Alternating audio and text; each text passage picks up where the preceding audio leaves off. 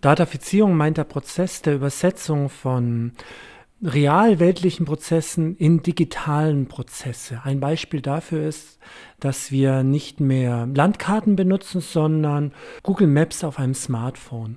Dieser Prozess der Datafizierung sehen wir nun in allen Lebensbereichen. Anderes Beispiel ist Online-Dating-Plattformen. Also, dass ich äh, jemanden kennenlerne über Plattformen, seine Vorlieben, ihre Vorlieben, mich verabrede. Und das führt dazu, all diese kleinen Teilprozesse, dass wir immer mehr Spuren hinterlassen, die digital sind. Das führt auch dazu, dass wir nun immer mehr transparenter, gläserner werden, dass äh, Plattformen sehen, was wir für Vorlieben haben, wie wir uns verhalten, wo wir uns bewegen. Nos carnets de santé, nos poèmes, nos dessins, nos demandes de congé, nos premiers chats coquins, nos recettes de cuisine, nos relevés bancaires, nos rencarts, notre planning. et notre compte à découvert. Rien, rien, rien à se reprocher. Rien, rien, rien, rien à cacher. Rien, rien, rien à se reprocher. Rien, rien, rien, Rien à cacher. Es ist überhaupt nicht klar, welche Daten wirklich meine Daten sind und noch weniger klar, wer über sie verfügen darf und kann. Das ist nicht immer kongruent, diese zwei Begriffe. Wo ich einfach zum Beispiel gefilmt werde, weil ich halt durch eine Shopping Mall gehe oder weil ich blöderweise nach London gefahren bin, wo die Kameradichte seit Jahrzehnten sehr hoch ist oder weil ich eine ärztliche Untersuchung gebraucht habe.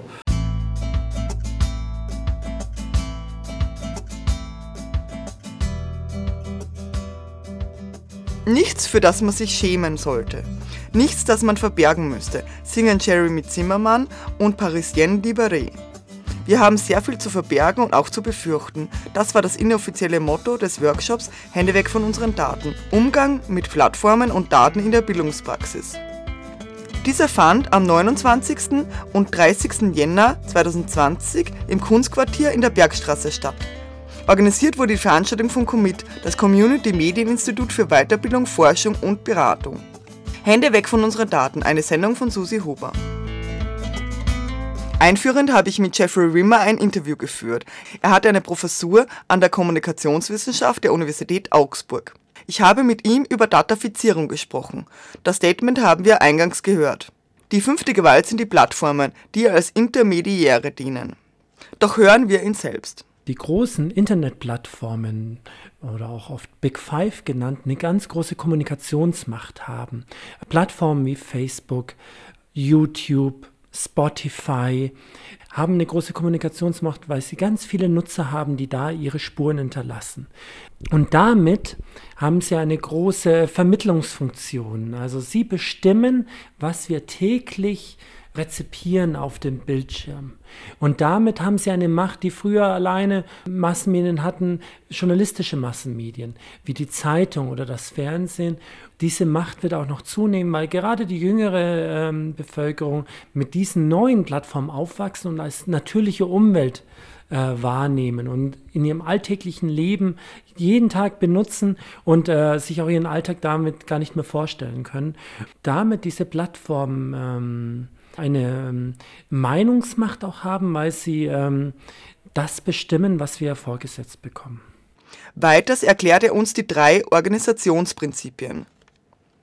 Social-Media-Plattformen ähm, präsentieren uns in dem Alltag äh, wichtige Informationen durch drei Organisationsprinzipien. Eine ist äh, die der Bündelung von Informationen, die wir, das ist das zweite Organisationsprinzip, personalisieren können. Also wir können bestimmen, was wir wann, wo kommunizieren und uns angezeigt wird. Zum Beispiel auf YouTube können wir unsere eigenen Channels zusammenstellen.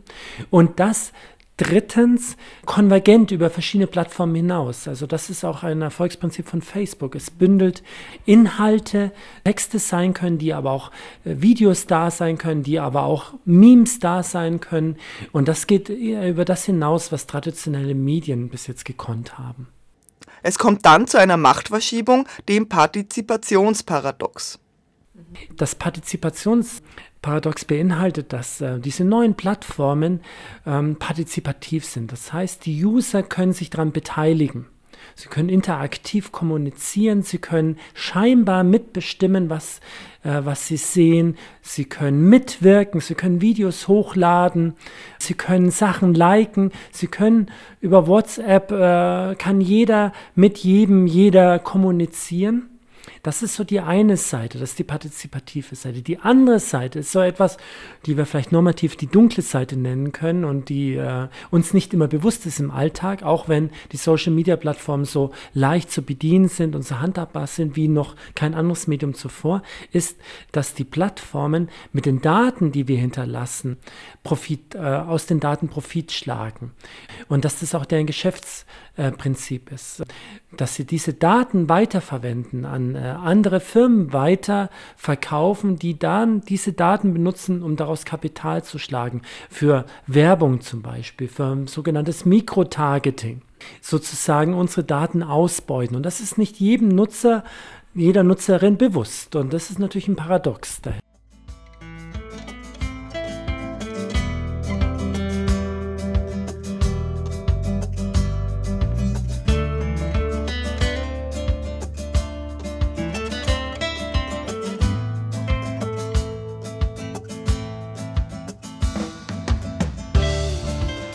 Nach einem halben Workshop-Tag gab es am Abend eine Podiumsdiskussion. Es diskutierten Martin Wassermeier, DorfTV, ist Historiker, Politikwissenschaftler und Publizist, aktuell Leiter der Politikredaktion bei DorfTV. Herbert Knauer, Vorstandsmitglied der Plattform Grundrechte, Epicenter Works und freier Radiomacher.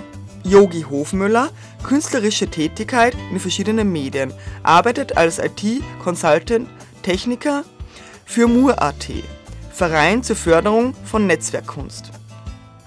Und Universitätsprofessor Dr.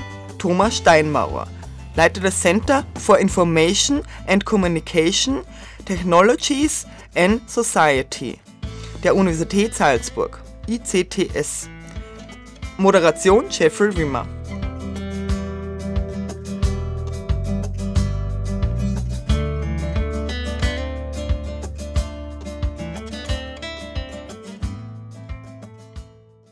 In der ersten Frage ging es um die Macht der Plattformen und deren Einfluss. Als erster kommt Martin Wassermeier zu Wort. Ähm, also ich, ich werde jetzt nicht in die Falle tappen und jetzt Eulen nach Athen tragen. Ich glaube, äh, gerade gegenüber diesem Publikum muss ich jetzt nicht alle überzeugen, dass natürlich die von dir angesprochenen Plattformen eine sehr große Macht ausüben. Für mich ist wesentlich interessanter, welche Schlüsse daraus zu ziehen sind, beziehungsweise nachdem wir ja alle in gewisser Hinsicht in der Medienarbeit stehen, in der Medienpraxis sind, da auch ein bisschen zu reflektieren, inwieweit diese Debatte, äh, die kritische Auseinandersetzung mit den genannten Plattformen, die sich dann natürlich unter den großen Komplexen von Datafizierung und Überwachungskapitalismus zusammenfassen lassen, äh, in unsere tägliche Arbeit Eingang findet. Selbstverständlich, um jetzt auf Dorf-TV zu sprechen zu kommen, ist das auch für einen Community-TV-Sender wie Dorf-TV, ist einer von dreien, den es in Österreich gibt, eben neben Okto in Wien und FS1 hier in Salzburg sind wir eben der Community-Sender für Oberösterreich, dass wir natürlich auch äh, in diesem Geiste geboren sind, einer kritischen Auseinandersetzung mit Medienentwicklung, mit äh, der digitalen Entwicklung und all dem, was äh, sich damit verbindet und daraus natürlich auch abgeleitet haben, das eigene Verständnis, wie wir alternative Medienpraxis, eine Medienpraxis mit offenem Zugang, mit Partizipationsmöglichkeiten entsprechend auch umsetzen wollen. Und ja klar, ich sage es unumwunden, ich werde das auch vermutlich noch im Laufe der kommenden Diskussion äh, auch ein bisschen mit Nachdruck vertreten. Ich ähm, nehme mir da kein Blatt äh, vor den Mund, die ominösen Big Five der Plattformen auch äh, durchaus zu einem Feindbild zu erklären, also diesen Konflikt auch aufzugreifen. Mhm. Da jetzt nicht so zu tun, als hätten wir uns da ein, ein, ein, ein Paralleluniversum des Wohlgefühls geschaffen. Uns interessiert eigentlich nicht, was da draußen in der Welt vor sich geht, Überwachungskapitalismus hin oder Datafizierung her. Nein, überhaupt nicht. Unsere Aufgabe ist, ist es ja eigentlich, genau auch äh, auf diesen Impact, auch der, des Dissens äh, und, und, ähm, und auch sozusagen äh, der, der Kritik äh, auch äh, abzuzielen und das verstehe ich jetzt mal auch ganz grundlegend für meine Tätigkeit und selbstverständlich auch für den Daseinszweck eines Senders wie DorfTV. Als nächstes kommt Herbert Knauer zu Wort. Er bedauert, dass es bei uns quasi kein kritisches Medienbewusstsein gibt. Ja, ich kann eigentlich nur die nächste Eule nach Athen tragen und mich dem anschließen.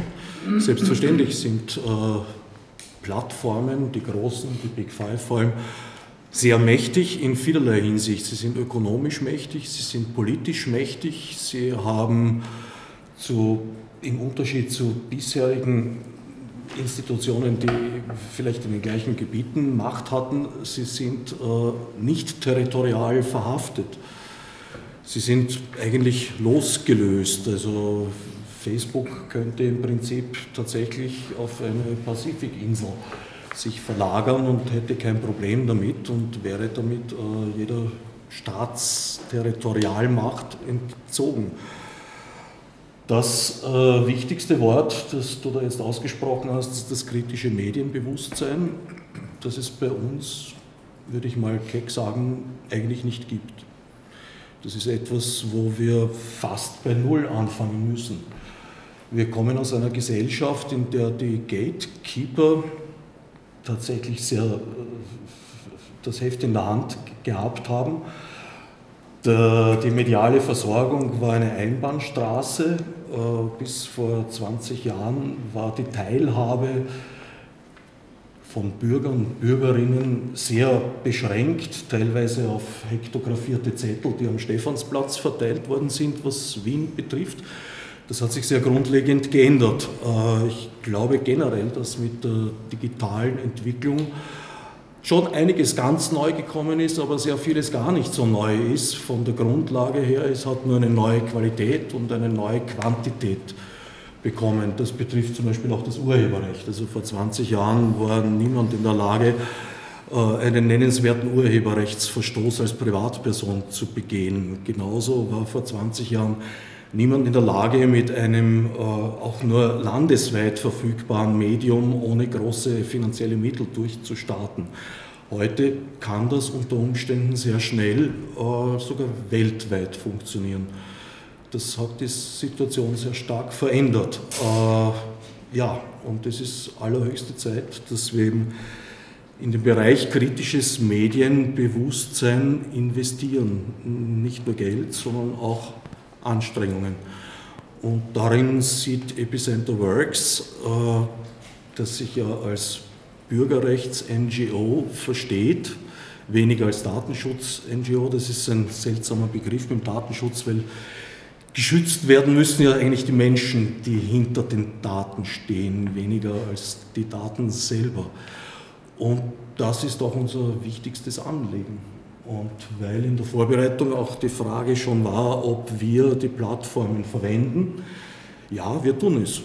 Wir tun es, weil wir teilweise auch dazu gezwungen sind, weil wir halt diese Infrastruktur nicht selber aufbauen können. Also auch wir spielen dieses Spiel zu einem gewissen Grad mit mit äh, gewissem Bauchweh und auch dem Bewusstsein, dass das äh, sehr schnell unter Umständen ein Ende finden kann auch. Die zweite Frage der Podiumsdiskussion hören wir Jeffrey Wimmer. Ich möchte euch da nochmal ein bisschen jetzt nochmal nachfragen, auch ähm, für das Publikum und für die da draußen, äh, wo ihr sagen würdet, was sind jetzt heute gegenwärtig wirklich Knackpunkte, wo wir jetzt auch Krisenerscheinungen haben? Also ist von Risiken ähm, schon gesprochen, aber vielleicht auch Chancen. Also auch jetzt gerade lokal vor Ort in Salzburg, in Österreich, in Europa, wo ich sagen würde, das sind jetzt so Knackpunkte, wo jetzt wirklich Konflikte sind, denen wir uns äh, konkret äh, zuwenden müssen wo das jetzt auch so offensichtlich wird, wo auch unser, unser Thema, unsere Podiumsdiskussion, Hände weg von den Daten, jenseits allgemeiner Befindlichkeiten, Haltungen, wir haben über Medienkritik, medienkritisches Bewusstsein schon auch geredet, wo er sagen würde, aber das sind jetzt so ganz konkret Prozesse, Phänomene, Ereignisse, wo wir auch äh, ihr in eurer Arbeit oder auch an der Universität in der Forschung ansetzen können, wo wir das schon auch beobachten können, dass das uns alle angeht, dieses Thema. Außerdem hören wir die Antwort von Herbert Knauer. Ich würde die Thematik eigentlich auch gerne öffnen, jetzt über die Situation der Medien hinaus. Das ist ja nur ein, ein Teil des Ganzen. Es kommt auch, es spielt halt alles zusammen, greift ineinander, aber es kommt halt die ganze Überwachungsproblematik ja auch in ganz anderen Zusammenhängen. Also es wird das Thema Terrorismus aufgeworfen und äh, sofort wird nach Überwachungsmaßnahmen gerufen. Es wurde noch niemals überprüft, was die steigenden Überwachungsmethoden der letzten Jahre, die da eingeführt worden sind, in ganz Europa oder auf der ganzen Welt fast, könnte man sagen, tatsächlich bewirkt haben. Es gab nie eine Evaluierung. Das ist etwas, wonach wir Epicenter Works schon sehr lange verlangen und äh, auf das hinarbeiten. Wir sind damit aber bei weitem nicht alleine. Das ist aber nie geschehen. Es wird einfach vorausgesetzt, mehr Überwachung brächte mehr Sicherheit. Ist durchaus nicht der Fall. Und wenn das jetzt ausgedehnt wird äh, auf zum Beispiel Face Recognition, nun ja, da gibt es inzwischen sogar Kommunen, San Francisco zum Beispiel hat beschlossen, sich aus äh, diesem Gebiet zurückzuziehen. In Deutschland hat der Bundesdatenschutzbeauftragte eine Funktion, die es in Österreich in dieser Form leider nicht gibt, weil der Herr Kelber äh, meldet sich sehr oft und in durchaus kritisch, also in, aus unserer Sicht positiv kritischer Weise zu Wort, sagt auch, das ist eine ungeheuer gefährliche äh, Geschichte. Äh, wir geraten in eine Gesellschaft hinein, in die wir, glaube ich, in Wahrheit nicht hineingeraten wollen. Warum ist das so? Weil, glaube ich, der Irrtum vorhanden ist, man kann durch äh, digitale Methoden erstens einmal Gut und Böse trennen. Ja? Man wirft Daten hinein und unten kommt dann raus links die guten Menschen und rechts die bösen oder umgekehrt. Das wird so nicht funktionieren. Der zweite große Irrtum ist, äh, dass man Handlungen von Individuen voraussagen wird können. Auch das wird nicht passieren. Statistische Methoden funktionieren wunderbar im großen Zusammenhang. Ja, aus Sicht der Versicherungsgesellschaft stimmt das immer. Nur aus Sicht des Einzelindividuums stimmt es eben sehr oft nicht, weil Menschen sich nun mal individuell verhalten, sich durchaus nicht immer rational verhalten. Das heißt, ich kann den einzelnen Fall nicht voraussagen. Und das ist ein, ein Irrtum, dem momentan sehr stark äh, unterlegen wird. Ja. Die dritte Frage, wie wir in diese Situation gekommen sind und wer oder was die Verantwortung dazu trägt, dazu hören wir Thomas Steinmauer. Ich glaube, wir haben zu lange der Hoffnung der kalifornischen Ideologie geglaubt und sind der gewissermaßen auf den, auf den Leim gegangen, weil wir zu spät begriffen haben, dass im Netz äh, einerseits sozusagen nicht nur die Guten sind und die vielen Blumen blühen und die Vielfalt entsteht mhm. und die Offenheit und die Partizipation, sondern dass dort auch die Bad Ideas unterwegs sind. Und die hatten wir nicht mit auf der Rechnung und das hatte auch dieses Narrativ nicht mit auf der Rechnung. Und ähm, was dieses Netz auf der einen Seite intransparent macht, nach dem Motto, was passiert mit meinen Daten, ich sehe nicht, was passiert, ist andererseits das Problem zurzeit, dass, dass es Dinge sichtbar macht, die wir die vorher die klassischen Medien mhm. zumindest in eine Unsichtbarkeit getrennt haben, zumindest strukturell, und die jetzt größer werden, als sie möglicherweise eigentlich sind. Aber jeden Stammtisch zu hören, was dort gesprochen wird, ist vielleicht demokratiepolitisch auch nicht immer ein Mehrwert. Ähm, ja. Und insofern gibt es da jetzt Imbalancen, die wir äh, wie Pandoras Box quasi plötzlich äh, geöffnet haben und wahrscheinlich die Hoffnung auch nicht mehr aus der Kiste kommt. Ja? ähm, immer weniger aus der Kiste kommt. Und jetzt ist die Frage, wie gehen wir strukturell damit um? Wie kriegen wir wie kriegen wir die Katze aus dem Sack wieder in die Kiste hinein, mhm. die Pandoras Box. Zum Thema Medienkompetenz hören wir Yogi Hofmüller. Also ich möchte ein bisschen auf, die, auf, die, ähm, auf, diesen, auf diesen Bildungsaspekt bzw. Medienkompetenz raus und, und äh, ähm, viele von uns kommen ja aus der, aus der freien Radiobewegung und Szene, das heißt, wir haben uns einfach vehement gegen dieses Rundfunkmonopol gestemmt das dann einfach Mitte der 90er gefallen ist irgendwann. Äh, bis dahin hatten wir Staatsfunk. Äh, ich habe manchmal den Eindruck, dass halt immer noch äh, einen ganzen, ganzen, Haufen, einen ganzen Haufen Menschen durch die, durch die Welt läuft oder durch Österreich läuft, ähm, für die einfach das, was im Fernsehen auftaucht, die Verkündung der Wahrheit ist. Das heißt, da gibt es ja mal schon auf der Ebene ähm, ganz wenig Kritik. Also die kritischen Stimmen sind halt einfach in der, in der, in der Minderheit. Das heißt, da müssen wir also da haben wir ja eigentlich ganz viel Bildungsarbeit aufzuholen, weil die nie geleistet worden ist. Und dann wirst du in der, in der Welt katapultiert, ähm, wo Nachrichten von überall hereinprasseln. Ja, wie soll man denn überhaupt verlangen von jemandem dann zu, äh, zu, zu hinterfragen, ob das jetzt Fake News ist oder nicht? Ja? Selbst wenn es äh, äh dann noch mein ähm, sage mal, was weiß ich, meiner, meiner eigenen Weltanschauung entspricht, ähm, das wissen wir ja, dann bin ich noch viel geneigter, das zu glauben. Das untermauert einfach quasi meine schon immer schon, äh, immer schon formulierte These. Und dem, dem kann ich mich als, äh, der ich mich selber als recht medienkompetenten Menschen bezeichne, auch nicht wirklich entziehen. Äh, die wenigsten, also meine Social Media Erfahrungen beschränken sich auf Twitter die wenigsten Dinge kann ich überprüfen. Ja? Ähm, einiges kann ich überprüfen, aber würde ich, würde ich alles überprüfen, was ich einfach liest, puh, ja, bleibt keine Zeit mehr für was anderes. Also da stehen wir vor einer, vor einer riesigen Herausforderung eigentlich. Ja? Also wie, wie, wie wir da ja, gesamtgesellschaftlich damit umgehen.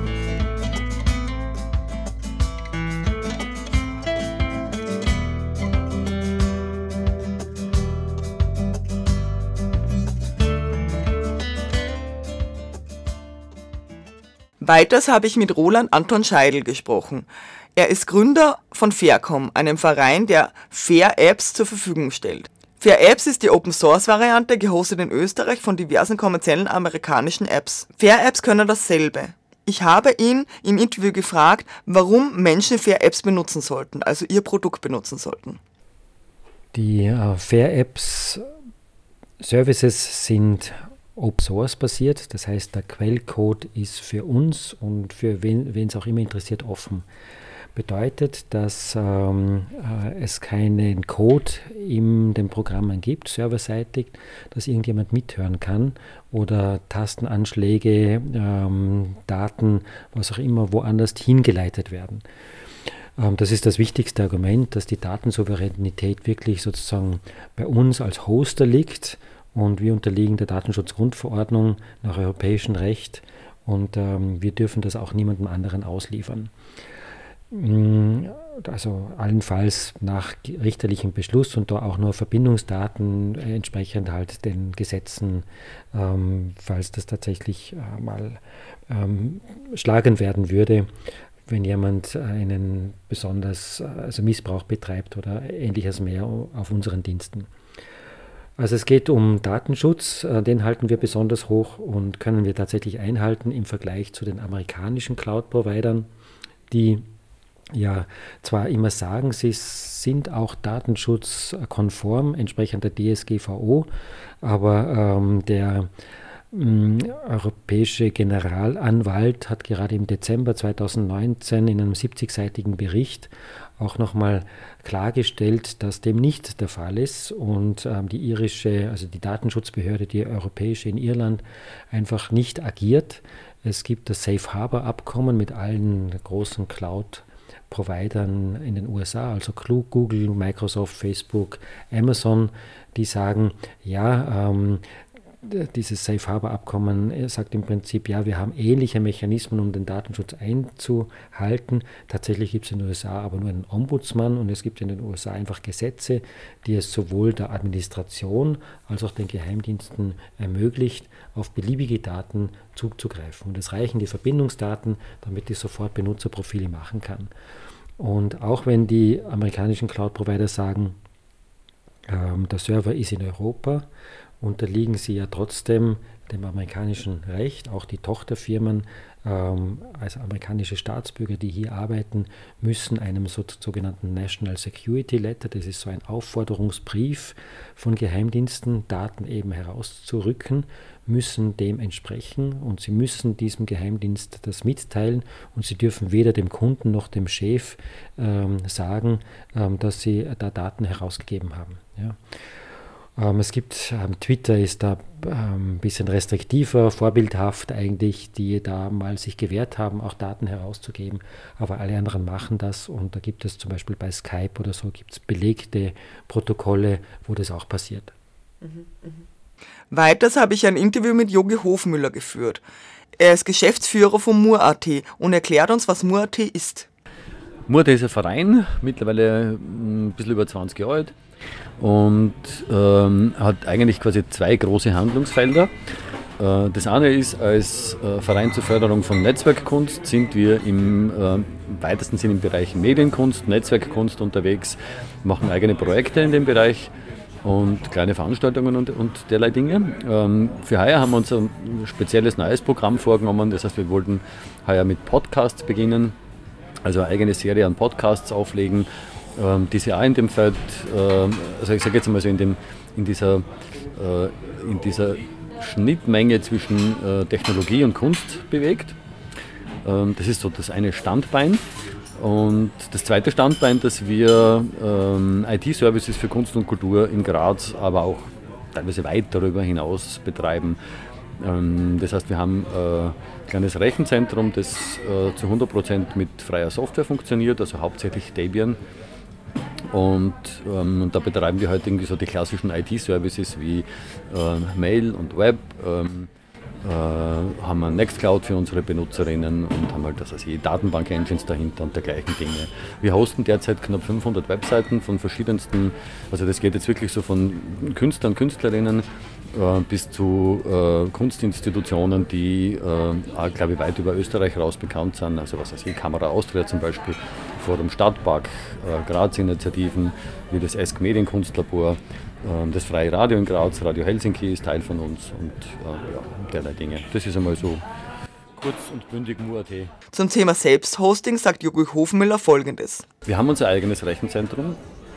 Ähm, du kannst als, als, Mitglied des Vereins bei uns äh, Dienste in Anspruch nehmen und äh, das heißt, du bist im Prinzip über den Verein Miteigentümerin der, der, der Infrastruktur ähm, und, und musst nicht jetzt bei irgendwelchen anonymen Firmen irgendwas mieten und dir eben dann zum Beispiel irgendwie, was weiß ich, mehrere Nägel eintreten, weil die halt alle auch noch irgendwelche anderen Interessen haben. Die wollen einfach dann deine Daten überwachen oder also den, den, den Netzwerktraffic überwachen ähm, oder, oder bei, deinen, äh, äh bei deinen Daten mitlesen.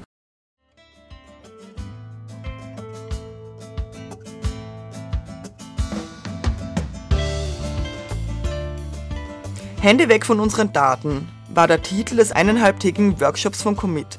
Das Community Medieninstitut wollte anlässlich des Europäischen Datenschutztages Ende Jänner 2020 das Thema auf die Agenda bringen. Im Workshop sowie in der Podiumsdiskussion kamen Experten zu Wort, die sich seit Jahren im Feld von Datensicherheit bewegen. Es ging um die Macht der Big Five, der mächtigen Plattformen, wie wir mit ihnen umgehen und wie wir ihnen entgegentreten. Es scheint ein Kampf gegen Windmühlen angesichts der Macht. Schwer kann man entkommen, doch eine Community versucht gegen sie anzutreten. Selbsthosting in Österreich ist die Devise. Open Source auf eigenen Servern, ohne Überwachung. Datenschutz grundverordnungskonform. Dies war eine Mitmachsendung. Steig auch du ein und um. Alle Links finden sich in der Sendungsbeschreibung im Cultural Broadcasting Archive. Hände weg von unseren Daten. Eine Sendung von Susi Huber, produziert im Auftrag von Commit, das Community Medieninstitut für Weiterbildung, Forschung und Beratung.